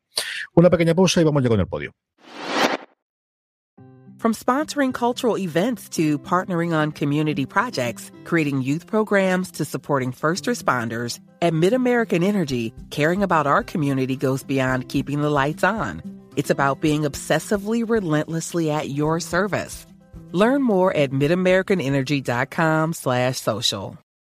Woodhouse Nissan offers a variety of SUVs and crossovers to fit your lifestyle. Whether you're looking for an SUV with high towing capability or a crossover with all-wheel drive, you can expect a variety of safety features, plenty of seating, ample cargo space, and innovative design to tackle virtually any adventure. Explore the Nissan lineup of SUVs and crossovers featuring Rogue, Rogue Sport, Kicks, Murano, Pathfinder, and Armada. Visit one of our two Nissan locations or shop online at woodhouse.com. Estamos ya de vuelta, Jorge. 3, 2, 1, que diría el clásico. ¿Qué tenemos por ahí? Pues mi 3 era John Adams, pero como las comentado tú antes, voy a hacer trampas y voy a coger y voy a rescatar una de las que sí que iba en mi. Es toda en la mi de tu padre, de, ¿sí que sí? de ver- de verdad, sí. Y es eh, Tremé, que la quiero re- reivindicar. Si The Wire era la serie que cuenta el, el cómo funciona la ciudad y cómo funciona exactamente, especialmente, al menos al, al inicio, la policía, las relaciones entre la policía y los, y, y los, los delincuentes, aunque luego ya me se enreda con, con la política, con los propios críos y demás, pero al final es, la- es la historia de una ciudad, de cómo funciona una ciudad y cómo los arquetipos eh, se alimentan y es todo un poco cíclico. Tremé es la historia de cómo se reconstruye una, una ciudad, una serie eh, coral en la cual personajes de todo tipo, personajes que odian la ciudad, que aman la ciudad, que viven en la ciudad a pesar de que la odian o de que se tienen que ir y tienen que volver porque la ciudad o la gente que vive en ella pues les, les, llama y a mí me parece un ejercicio eh, delicioso, con un, un cuidado eh, mayúsculo con la, con la música eh, y una serie que hizo en su momento incluso que la gente de Nueva Orleans se reuniera para, para ver, como si fuese un partido de fútbol, para ver la serie, porque yo creo que fue una serie que fue capaz de, de, de, de sacar la esencia de, de, Nueva Orleans y encima en un episodio tan, tan, tan dramático y, y, tan, y tan, tan brutal como fue eso. Pues una ciudad totalmente arrasada por un, por el, por el, por un, por un huracán, por el Katrina, y cómo pues eh, poco a poco intentaron eh, volver a la normalidad, o al menos a la nueva normalidad desde ese momento, y algunos lo consiguieron, otros quedaron tocados por vida y otros pues se quedan por, se quedan por el camino por una u otra razón. Una serie fascinante. Siempre pondremos de Wire por encima porque creo que el impacto que tuvo y el, y el legado que ha dejado es, es, mayúsculo, pero yo lo de Tremé creo que tiene mucho, mucho, mucho mérito. A mí me gustó muchísimo, la tengo, desde luego sería entre la 11 y la 15 posiblemente la tendría, y es una serie que me costó al principio, pero luego entré en ella, sobre todo con un personaje que al principio me parecía absolutamente odioso y que luego le cogí cariño con el paso del tiempo, y la parte de descubrir un mundo, eh, al final es, eh, es en Nueva Orleans por Katrina y en general todo Luisiana, ¿no? Que precisamente es lo que facilitó el que luego se iba a hacer los rodajes, es la, el estado que empezó con todas las exenciones fiscales que luego hizo que tantos rodajes se llevasen por un lado a Luisiana y posteriormente a Georgia, que lo adaptó y en otros sitios, es una cosa curiosísima. Buenísima. Don Carlos, que estás comentando algo que te he entendido yo. No, no, es decir, que, eh, yo creo que la mejor eh, agencia de publicidad que ha tenido Nueva Orleans. Yo eh, tengo apuntado ahí el hilo Nueva Orleans, desde luego por Tremé. Eh, la música era algo delicioso, ¿no? Y, y, y, y luego los toques que hacía hacia la gastronomía en el restaurante del artista. Segunda de, temporada, y sobre de todo. la chica, sobre todo, ¿no? Pues es, es algo, me ha quedado, tengo el gumbo, me acuerdo que luego fuimos, eh, por separado tú y yo hemos estado en Madrid en el, en el restaurante de la comida de Nueva Orleans, ¿no? Por- Eh, eh, probar el gumbo y por esas cosas tenemos que, ir allí. Es una de mis paradas fijas cuando voy, y madre mía, ahora la, la- la añoranza que tengo de eso de ir cuando voy a Madrid. Puedo ir acompañado yo solo, no tengo ningún tipo de problema. Tienen un menú tremendamente decente, nunca lo pido, siempre voy a carta y pido el paté. Pido, si hace mucho frío, pido el gumbo y siempre, siempre el cangrejo Gumbo- con caparazón gumbo y el blanco. cangrejo. Digo, El que- cangrejo con caparazón blanco. He dos veces solo. Que sí, vale lo que vale, efectivamente. Lo pagas y arreglado. Y luego ya el postre puedes elegir. Y Pero los tomates verdes, los tomates verdes Tomates verdes fritos fritos. que, que tienen la misma salsa que, que el, que el cangrejo es una auténtica delicia. sí, es una absoluta delicia. y me está entrando onda. Y, y no es que tenga, La calle- que he comido la un calle- montón. La calle Pez, ¿no? Si me equivoco. La calle Pez. La calle, señor. sí. Gumbo la calle Pez, a mitad de calle. Y otro que, que duró muy poquito, se llama Gumbo Yaya, y duró como. Yo no llegué a probarlo, y mira que, que en esa época iba bastante a Madrid, pero sí, yo creo que los oyentes de Madrid que lo conozcan y los que puedan viajar, es, es un sitio maravilloso para, para comer. Y como os digo, el, el menú que tienen de 10 o 12 euros, que yo alguna vez lo he pedido cuando digo con alguien y se ha empeñado en pedir el menú, está muy potente, pero es de tengo 40 euros para gastarme. Pido los tomates verdecitos cuando dice Jorge. Si hace frío, pides el gumbo y pedir el cangrejo de caparazón blanco y el paté. El paté, si os gusta el paté, está espectacular. Y de postre, la tarta que tienen de plátano, que todo está bueno, pero la tarta de plátano me parece algo espectacular. Y, por ahí también un par está. de licores también de lugareños que son interesantes para bajar y luego te va a trabajar por la tarde. Y él ha hecho al menos, no sé si dos, pero al menos una serie de cocina americana en Canal Cocina. Y luego la segunda temporada que decía Don Carlos, que, que tiene, ahora sí me el nombre de la actriz, pero es la protagonista de, de Fear the Walking Dead, que a mí me, me encanta, que además yo la, la vi en Madrid porque la trajeron precisamente cuando fue el estreno de Fear the Walking Dead para hacer el pase. Jorge, mientras le estoy contando yo esto, lo puede buscar de la segunda temporada. Esa segunda temporada tuvo como consultor a mi añorado y, y recordadísimo Haciendo Bourdain, del cual, por cierto, van a salir dos libros ahora, aquellos que os gusta el mundo de Bourdain, uno de su de todas sus películas, contando toda la, de todas sus series, contando todo cómo es rodar, de hecho se llama así Mis viajes con Anthony Bourdain, y otra que era el libro que le estaba preparando con Parks Unknown, con el programa que hacía con la CNN, que está ahora íntegro también dentro de HBO Max, a ver si nos llega cuando llegue HBO Max aquí a España, que han pedido un montón de comentarios, lo ha cogido una de, la- de las personas que trabajaban con él para acabar de terminarlo, y hay un montón de, de cosas. En Gourmet, creo que era una de las revistas que tengo yo en, en, en Apple News Plus, venía el artículo que ha escrito el hermano de sus primeros viajes a Francia y cómo esos viajes a Francia con 10 años le fascinó el mundo de la comida. Y van a salir los dos en inglés, uno en abril y el otro en junio. Yo lo tengo en precompra, ya me lo compré la tarjeta de crédito ya llegará al Kindle cuando tenga que llegar. ¿Has encontrado el nombre de ella, Jorge? Sí, Kim Dickens. Eso es Kim Dickens. Estaba yo con el Kim, pero no acuerdo si era el apellido. Hace, una, hace un papel maravilloso en Tremé. Me gusta muchísimo, muchísimo. El tercero de Jorge Tremé, el tercero de Don Carlos, ¿cuál es? Pues una serie que nace en Israel, pasa por HBO y acaba en Argentina, pues tiene que ser una serie llamativa, ¿no? Y lo es. En terapia, en treatment, eh, es una. Eh, bueno, a mí la parte argentina, y eso lo tengo que declarar, no me ha vuelto tan loco, ¿no? Pero la, eh, desde luego las entrevistas de, David- de, de perdón, de David Byrne, en- de Gabriel eh, Byrne en, en las dos temporadas de, de- en, terapia, me parecieron eh, magníficas. Cinco personajes, el, los vas re- recogiendo semana a semana, vas entrando en ellos, vas haciéndote parte de- del psicoanálisis, al mismo tiempo descubres que él también necesita tener ese psicoanálisis, eh, todo en 20 minutitos para que no, no, no gastar un poco. Cuando llega a Argentina, pues ya ve, ya se hace un poco más argentino, ¿viste? Y entonces ya eh, se enrolla un poquito más. Pero bueno, eh, una, una, cosa llamativa, que ya digo que nació en Inglaterra, siendo, eh, perdón, en Inglaterra, en Israel, siendo Tim. Estuvo tres temporadas, creo que fueron en, en HBO, y luego se hizo una, una, una serie argentina. Y nos vuelve en mayo. Tenemos la nueva temporada, ¿Vuelve? 10 años Ah, después en mayo. Cambiando al, al psicoanalista, que vas a tener a Uzo Aduba, conocidísima por, por Crazy Eyes en Orange is the New Black, y luego tiene un montón de carrera dentro de Hollywood. Se presentaba la serie en, como os digo, en esta presentación que están haciendo ante la prensa americana y está confirmada que es en mayo, no recuerdo la fecha ahora de cabeza y no me acuerdo si ni siquiera está anunciada la fecha concreta, pero en mayo nos llegará la que será la cuarta temporada, diez años después de terminar esas de Gravian Prime, que fue una eh, cosa curiosísima porque se un episodio todos los días de lunes a, a, viernes. De lunes a jueves él pasaba a los cuatro clientes que tenía en su primera temporada, luego lo cambiaron. Pero la primera temporada eran 20 minutos por episodio y eran los cuatro clientes que él tenía el lunes a jueves y luego el viernes que él se iba a hablar con su psicoterapeuta eh, y veía cómo él estaba tan mal como los otros, absolutamente. Era. El, peor, el peor paciente de todos era él. Mira que había pacientes que eran, si me dan, sobre todo la primera temporada, la pareja daba una gana de bofetearlos a, a, a, los, a los, dos y fíjate que era curioso el, como la, la, primera la que, la que siempre le estaba ahí chinchando, bueno, sobre más el, más el militar que le chinchaba,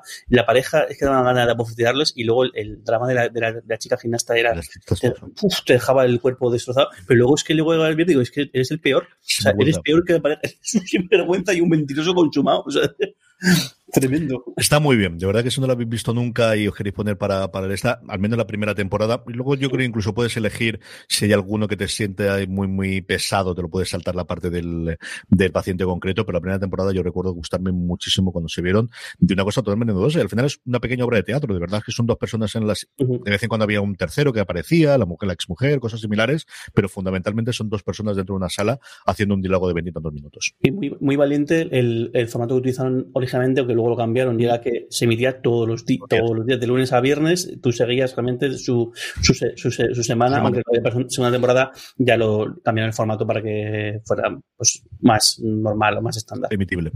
Mi tercera es la única serie en emisión actual y de hecho esperemos que esté en emisión este 2021 a ver si se puede grabar. Estaba junto con Barry, eran las dos series que estaban justo eh, para empezar la producción de las que le habían llevado los premios últimos antes, evidentemente Succession, la comedia más divertida en emisión actual ¿Que es un drama? Que sí, creo que tú quieras. Yo hay pocas series con las que me ría como Succession. Hay gente que le cuesta entrar al primer episodio. Yo entré desde el primero. A partir de ahí es sencillamente apabullante. Esta historia de una saga familiar, de los enfrentamientos familiares dentro de la absoluta y total élite, que recuerda muchísimo, se planteaba inicialmente como lo que ocurría dentro del, del mundo de Murdoch en esa época, eh, vendiendo Fox, ahora que además vuelve a estar en los papeles con todo el tema entre Facebook y Google y en Australia.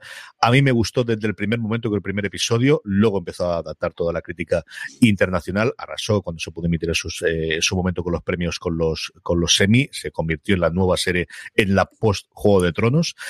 Succession, solamente tenemos dos temporadas, esperemos que tengamos muchísimas más. Estoy loco por ver la tercera, es mi tercera serie más eh, favorita, solamente con dos temporadas emitidas de HBO.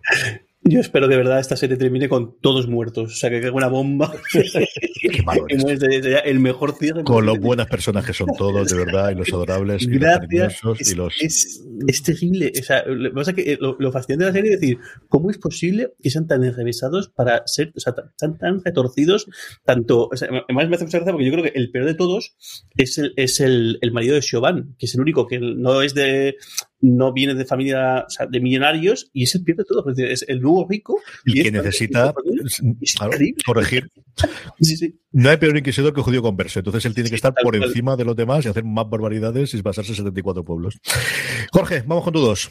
Mi dos es una miniserie que nació un poco con, con, pues con pena y con, con, tristeza porque estaba llamada a ser otra cosa, eh, pero que luego resultó ser una grandísima, grandísima serie porque era una, cuenta una grandísima historia.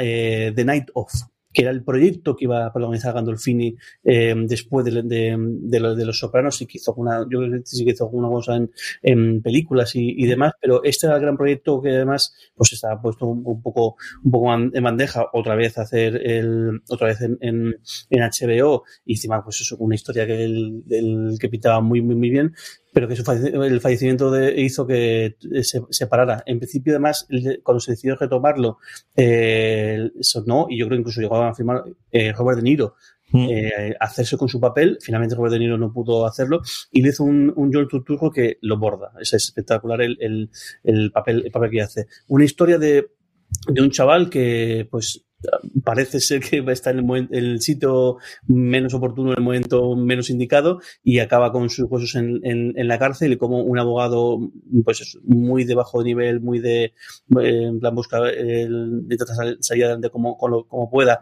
se hace con su, su caso y como pues, la historia de ese paso por, por, la cárcel, cómo le cambia por completo y cómo es capaz de aplastar, machacar una vida por completo en, apenas eh, semanas.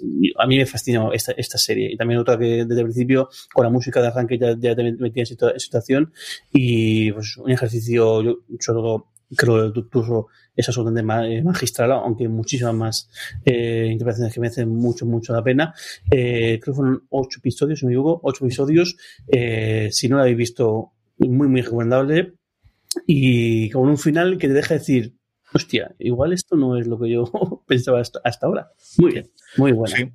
Riz Ahmed, yo creo que lo primero que hizo aquí es una adaptación de una serie original inglesa, que, que, también me han hablado muy bien de ella, y es una serie que aquí en España tardó en llegar porque fue justo cuando iba a desembarcar a HBO España, la estrenaron en, en primavera cuando ya está anunciado y entonces la reservaron hasta el final, con lo cual yo creo que aquí eh, se estrenó toda de golpe en vez de semana a semana y creo que creó menos conversación en España de lo que había hecho originalmente en Estados Unidos. Es una serie que últimamente se ha vuelto a hablar bastante más de ella con el paso del tiempo y se habló incluso en su momento de hacer algo como, como con True Detective de hacer nuevas temporadas o de hacer nuevas historias alrededor de este, de este marchamo.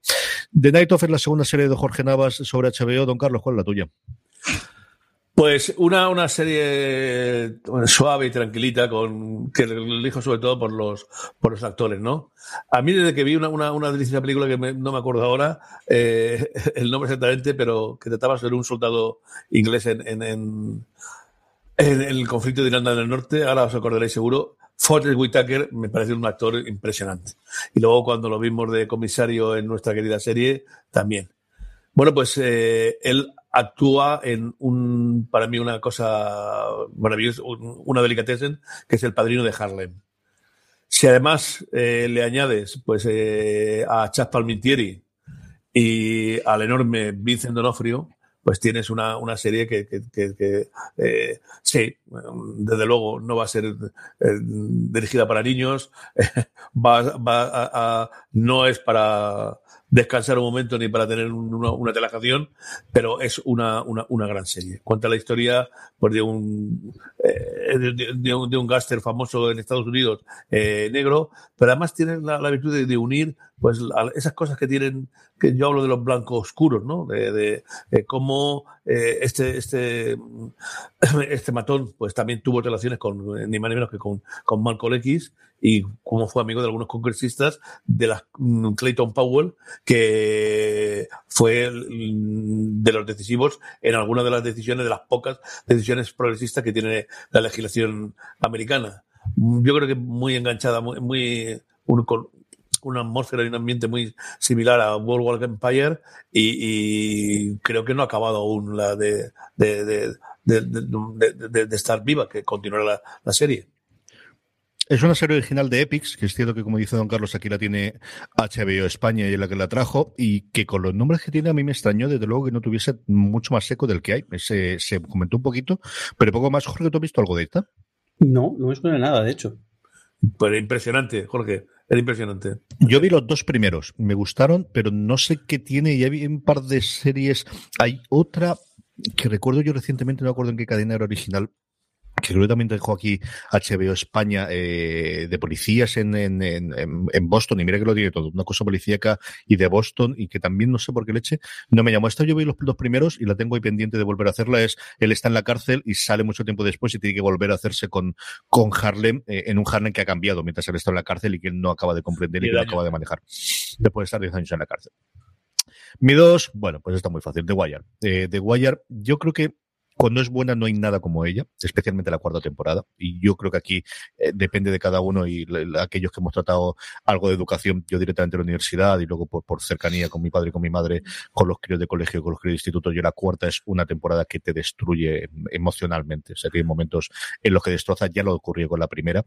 Creo que la quinta es la temporada más floja, con diferencia, y muchos de los comentarios y entrevistas que he visto después es la obsesión que tuvo en ese momento Simon de escribir solamente él y de hacerlo yo creo con diferencia de la quinta mm, creo que es mucho más irregular que, que otra de las grandes series de HBO, la que me guardaré yo al, para el final, ¿no? Pero creo que cuando es bien, cuando es buena, no hay más. Creo que al final, eh, en la crítica de los últimos tiempos, ya sea porque se ha puesto de moda decir que te gusta de Wire, ya sea porque al final tienes que comprar alguna, sea porque fue muy minoritaria, porque no es una serie que, que tuvo éxito. Los Soprano tuvo éxito, Los Seis de Nueva York tuvo éxito, True Blood tuvo éxito cuando se emitió. Eh, estas sí que lo tuvieron, ¿de acuerdo? The Wire es una serie que ha creado su leyenda a posteriori, de gente que se ha vuelto a ver o que ha visto la serie mucho tiempo después de emitirla. Dicho lo cual, cuando es buena es, es espectacular, rodeada de un creador muy novato en ese momento que venía de ser de apoyo en, homicidio, que era un periodista en Baltimore, que había, se había adaptado su novela Homicidio, mejor dicho, su relato de sus vivencias como eh, cronista de sucesos y cronista de policía y, judicial en homicidio, que es una serie que en España se ve, es complicado de verla, pero que vale la pena que la veáis. No es de Wire ni mucho menos, pero que vale. Que había hecho de Corner previamente, que era una miniserie pequeñita en la que ya empezaba a contar estos momentos, pero que convirtió a Demi Simon en lo que es a día de hoy, ¿no? En alguien que ha podido vivir 20 años de hacer series para HBO. Como os digo, un montón de elencos. Es la primera vez que yo vi a Idris Elba, es la primera vez que yo vi a muchísima de la gente que ahora eh, cualquier serie que vayan a tener, ellos la voy a ver. Y The Wire, pues absolutamente todo yo creo que está dicho. Así que mi serie número dos favorita de HBO de todos los tiempos es The Wire. Jorge, o bajo escucha, como se decía que en España cuando hablamos de ella hace ya 13 añitos. Jorge, vamos con la última. ¿Cuál es la que encabeza tu top? Pues mi, mi, mi top es una serie que quiero reivindicar, porque creo que sí que, y además tú lo has comentado, siempre se queda la segunda en discordia eh, como en esta serie de antología, y a mí me maravilló y, y la reivindicando.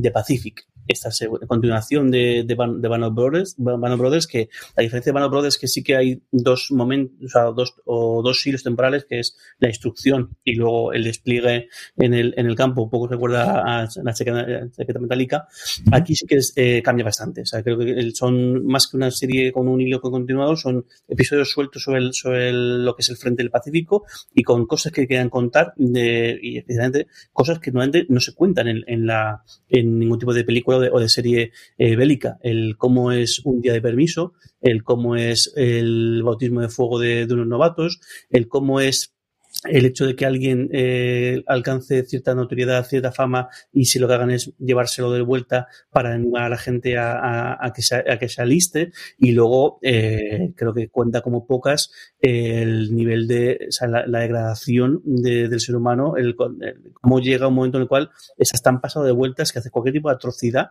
y que parece que no te, no te afecta. Yo creo que aquí siempre la, escena que subo que, recordarás eh, durante parte del, del, del, asedio eh, con, como alguien se puede a jugar a, encestar eh, con piedras en, en, cierto sitio.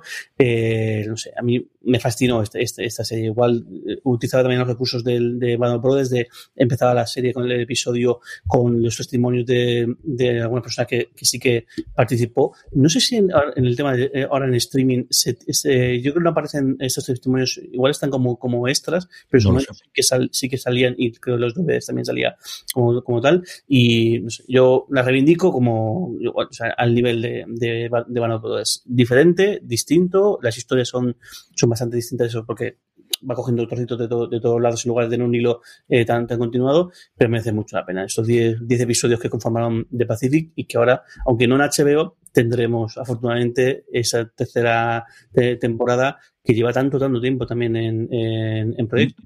Totalmente. Yo recuerdo llegar a ella, antes cuando, cuando lo comentaba, hablaba de ellos, a Jane Basdale, que, que, era uno de los dos protagonistas que nos decían que venía a hacer Rubicon, que es una serie que cuando hagamos MC, yo os digo yo que va a estar muy alto porque a mí me fascinó, me encantó esa serie.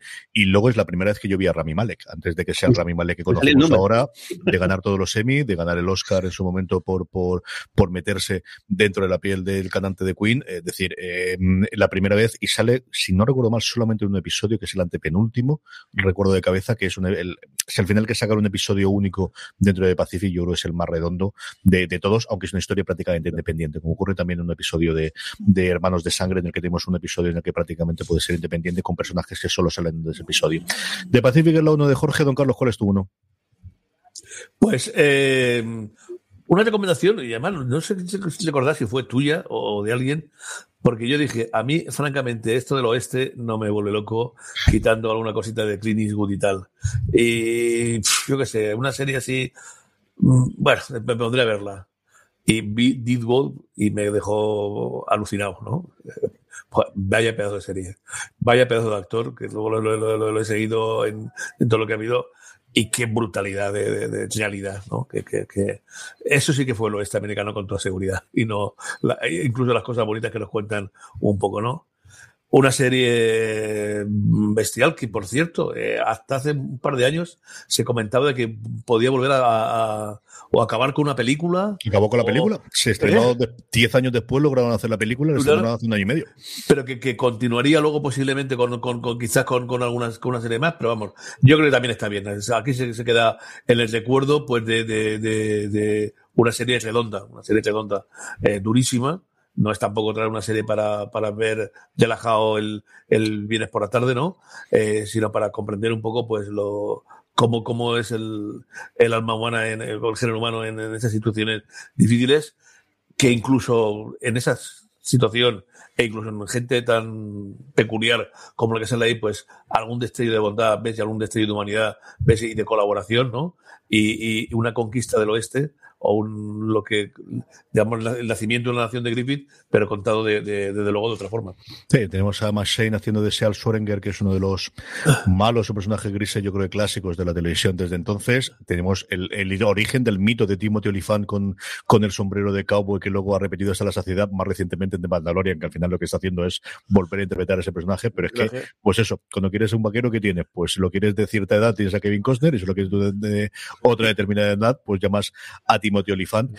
Y era, yo creo que también durante la primera década del 2000 siempre se hablaba en conjunto de Los Soprano por encima y luego hablas de The Wire, de Deadwood y de Dos metros bajo tierra y luego la leyenda de The Wire ha hecho que quizás estas hayan quedado un poquito por abajo. Yo creo que, se comenta mucho menos de lo que hay, aunque volvió a haber una cierta revitalización ahora con la película, que al final bien, pero sin pasarse después de, pues eso, es muy complicado después de 10 años diciendo que vas a hacer la película, mucho tendría que ser para que, para que revolucionase alguna cosa. Mi uno, para sorpresa de nadie, Los Soprano. Y yo final, nuevamente, con todo el mito y toda la aura de mito que tiene de hoy de Wire, vuelvo a reivindicar Los Soprano. Vale la pena muchísimo que la veáis.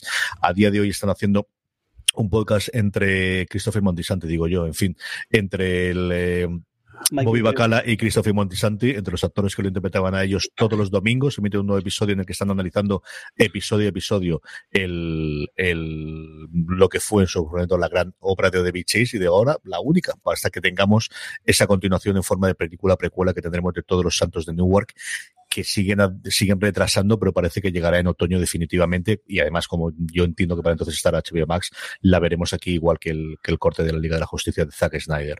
Es, bueno, pues una forma de, es la serie que de alguna forma a mí me aficionó totalmente. Es la serie que hizo que yo intentase verla, que nos estrenaba, porque Don Carlos decía, Los Sopranos estaba aquí en domingo en España, claro, porque se estaba como meses después de que se hubiese estrenado en Estados Unidos. Y yo ya me metía en la página web y leí las críticas y quería verla. Recuerdo verlo, pues como se podía. En muchos casos en subtítulos títulos que luego se popularizaría un poquito de tiempo después.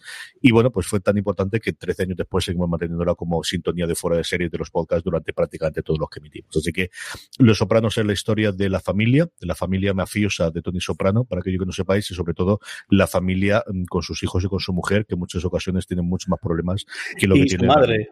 Y su madre. y la madre. Todo, y la madre, no te olvides. La pobre Nazi Marchand, añodarísima, y que falleció en pleno rodaje de la segunda temporada y que obligó a modificar y a cambiar muchísimas de las cosas de las que tenía pensado Chase originalmente, como ha dicho en muchísimas de las entrevistas, ¿no? Y es cierto que al final Marchand marca tantísimo las dos primeras temporadas que si luego has visto el resto, se, te olvida. Yo volví a ver la, serie completa hace tres o cuatro años y se me ha olvidado lo importantísimo que era el personaje de la madre durante las dos primeras temporadas, de verdad que sí. Es, pues eso, HBO con mayúsculas, es sobre ti construir mi iglesia. Ella es Sexo Nueva York, la que construye una HBO moderna que conocemos. Si no habéis visto Los Sopranos, vedla y si la habéis visto, volver a verla, que siempre es una buena hacerla, eh, una buena razón para encontrarla. Sí. Estas son las 10 que tenemos con nosotros, pero tenemos alguna más, ¿verdad, Jorge? Sí, voy a recuperar las que no, del, del toque que había dejado, las que no se, no, se han comentado. Juego de Tronos, por, eh, eh, por supuesto, pero yo creo que también estamos igual, que dónde la colocamos y. Porque no, yo no creo que ninguno, ninguno, decirla, ¿no? Yo creo que colocarla es que colocarla la primera, pero y ya por, por el. No, solamente, no solamente por la serie en sí, sino por todo lo que significa. O sea, creo que, el que nunca había una serie tan, tan, que, haya marcado tanto y que haya influido tanto y que haya significado un antes y un después, que aunque soy una de topicazo y que muchas veces lo decimos, pero creo que esta serie de verdad sí que ha marcado un antes y un después. Y luego, pues, una de mis favoritas, eh, que es la que di la brasa hasta la infinidad cuando empezamos este podcast hace ya unos cuantos Esa años. es la que me extrañó que no estuviese. Que eso, no, porque, porque estaba, en mi, estaba en mi top de, de, verdad.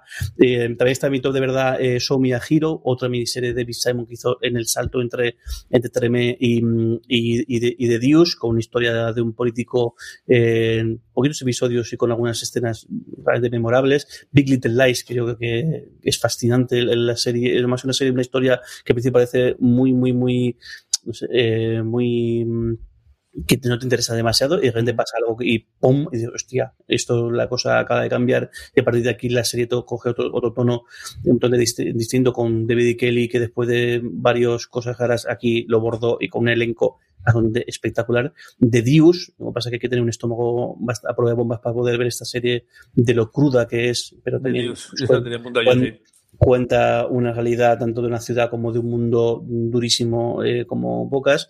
Carnival, que yo creo también fue un experimento y una cosa que agradece a HBO que se, se animara a hacer alguna esa cosa tan peculiar y que, bueno, aunque durante, al final solamente duró dos temporadas y que luego tuvo su continuación en los cómics. Y luego una rareza, Macmillions, que es una, un documental sobre una estafa que existió en Estados Unidos con ese Monopoly que, que en su momento eh, promocionaba McDonald's y que también en, España en varios, en varios momentos se, se, promocionó con la compra de, de ciertas cosas, o sea, de, un menú de McDonald's tenías la opción de jugar una especie de Monopoly y que este documental descubre eh, o pone el, el, es, el resultado de una investigación por lo cual aquello era todo un montaje y hubo gente que hizo muchísimo dinero y el cómo lo cuentan y el cómo el haber también participado con la persona que está es fascinante.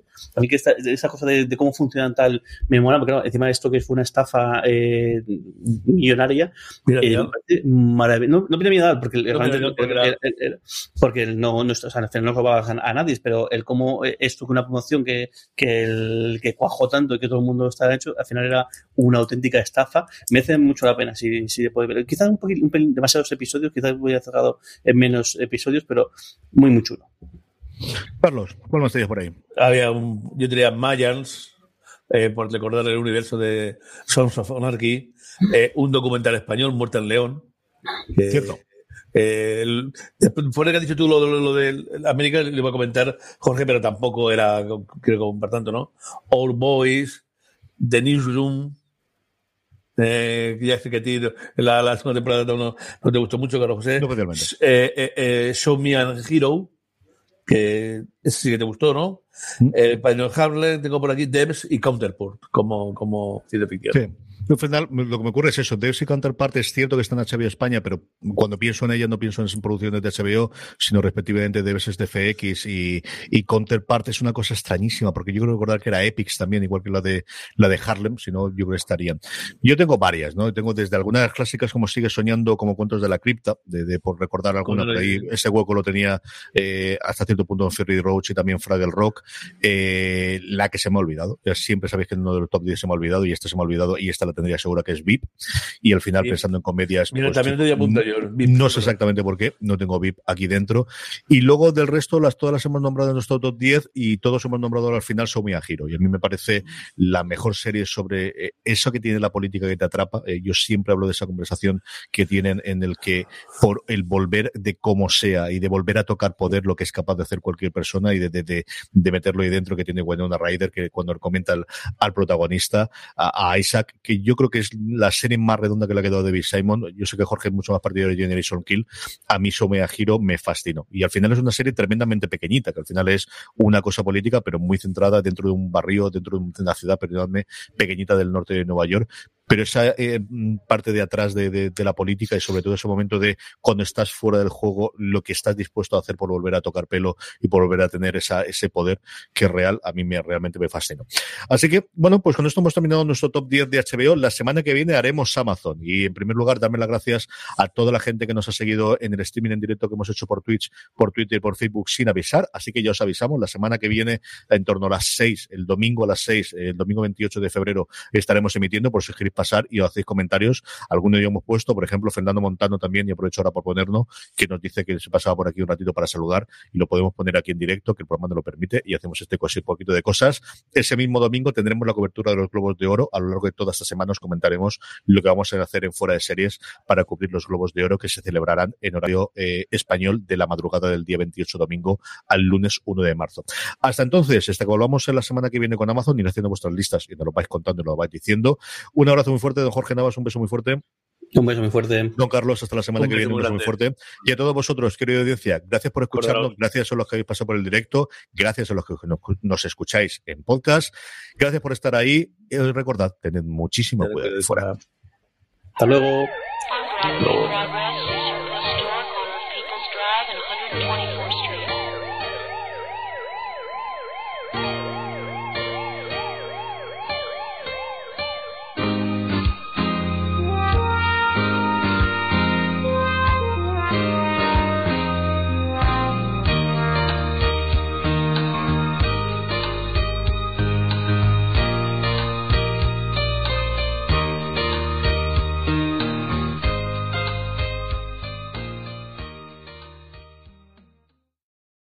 From sponsoring cultural events to partnering on community projects, creating youth programs to supporting first responders, at MidAmerican Energy, caring about our community goes beyond keeping the lights on. It's about being obsessively relentlessly at your service. Learn more at midamericanenergy.com slash social. Woodhouse Nissan offers a variety of SUVs and crossovers to fit your lifestyle. Whether you're looking for an SUV with high towing capability or a crossover with all-wheel drive, you can expect a variety of safety features, plenty of seating, ample cargo space, and innovative design to tackle virtually any adventure. Explore the Nissan lineup of SUVs and crossovers featuring Rogue, Rogue Sport, Kicks, Murano, Pathfinder, and Armada. Visit one of our two Nissan locations or shop online at woodhouse.com.